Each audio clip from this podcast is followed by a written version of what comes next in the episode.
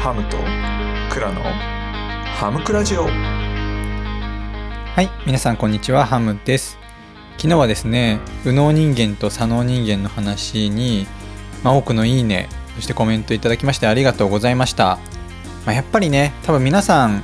僕は右脳人間だなとか左脳人間だなみたいな感じで多分思っているとこがあると思うんですよね、まあ、なのでそれぞれねこう右脳人間にはこれ左脳人間にはこれみたいなね。ことを話すのって結構皆さんにとっていいものがあったのかなって我ながら思いましたなんて。はい。で、えっと、主にですね、その右脳人間の方に向けたマインドマップというところのま手段をお話ししたんですけれども、そこのですね、まあ、ちょっと具体的なえっと、話をしてみたいと思います。結構マインドマップ使ってみますとか忘れてましたみたいなコメントもね、あの多かったのでですね、僕のまあおすすめのマインドマップについてですね、お話ししたいと思います。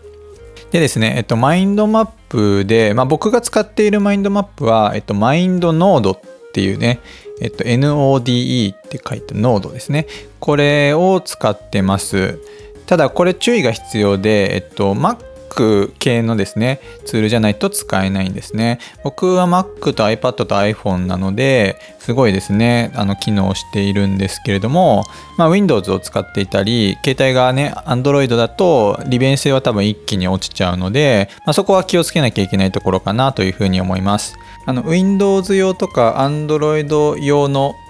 マインドマップについては、ちょっと音声の後半でご紹介してますので、シークバーでね、こうシュッと後半の方まで飛んでいただければと思います。まあ、あとはね、あの有料にはなるのでね、そこについても気をつけなければいけないかなというふうに思います。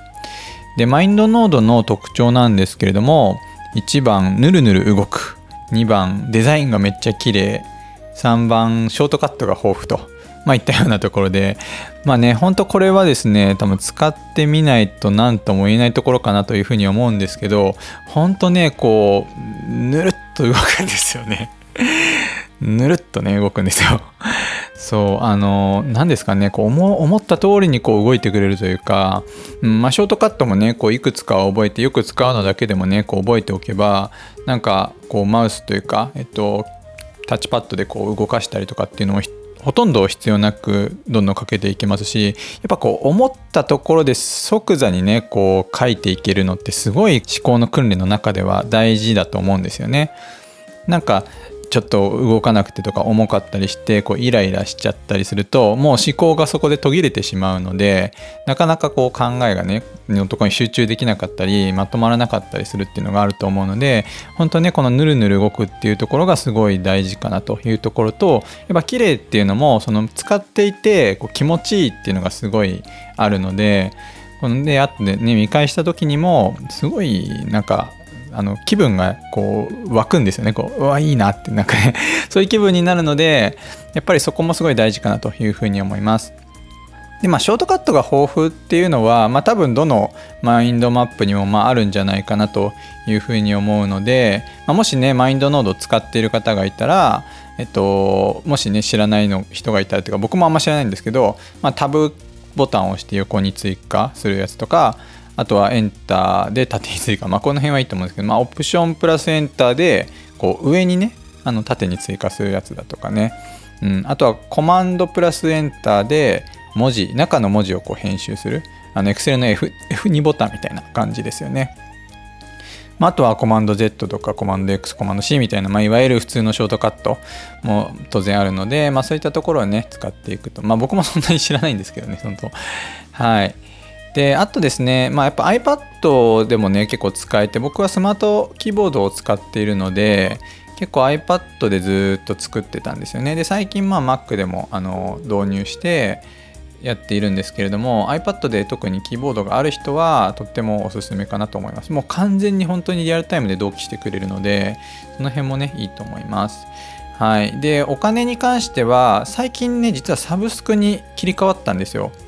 で月額280円で、えっと、年額2100円で月に直すと175円ということなのでまあまあそんなにね別に気になんないかなってぐらいの金額感ですよね月175円ならねもうまあ、しっかり使ってれば全然安いんじゃないかなっていう感じです。昔はあの iOS だと1840円で Mac だと4900円の買い切り型っていう形で結構ねやっぱ5000円こう1回でポンって取られちゃうと本当使うのかどうか分かんないなっていう中でこうちょっと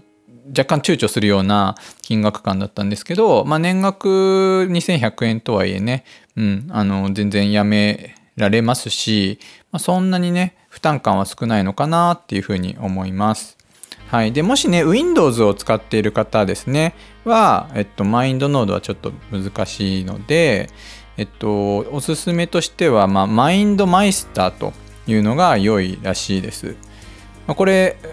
我らがエージェントユキさんがですね、毎回出てきますけど、エージェントユキさんがおすすめをしていたんですね。なので、いいに違いないと。まあ、これも有料のね、ソフトなんですけれども、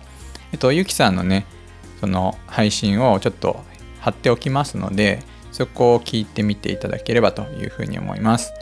で、どうしてもやっぱ無料がいいよとか、無料から使ってみたいよっていうのであれば、あの、X マインドっていうのがね、結構有名なツールですね。まあ、これは Windows でも Mac でも使えて、まあね、僕がでも使った印象だとやっぱりこうちょっと遅くて重いなっていう印象があって結構カクカクしちゃってねさっき言ったんですけどこう思考がなんかまとまらないというかそっちに気を取られちゃうっていうのがあったのでちょっと今どうなってるかねわからないんですけれどもまあそういうところがちょっとあるかなというふうに思いました。ということでですね今日はマインドマップのおすすめのツールについてお話しさせていただきました。まあ当然ね、紙とかで書くのでもいいんですけれども、やっぱり保存性が効いたりだとか、こう、やりたい時にすぐね、こう取り出せるっていうのがあるので、まあ、やっぱり電子のアプリ入れるのがおすすめかなというふうに思います。アイコンに載せている QR コード、あるいはプロフに載せている URL のお布施、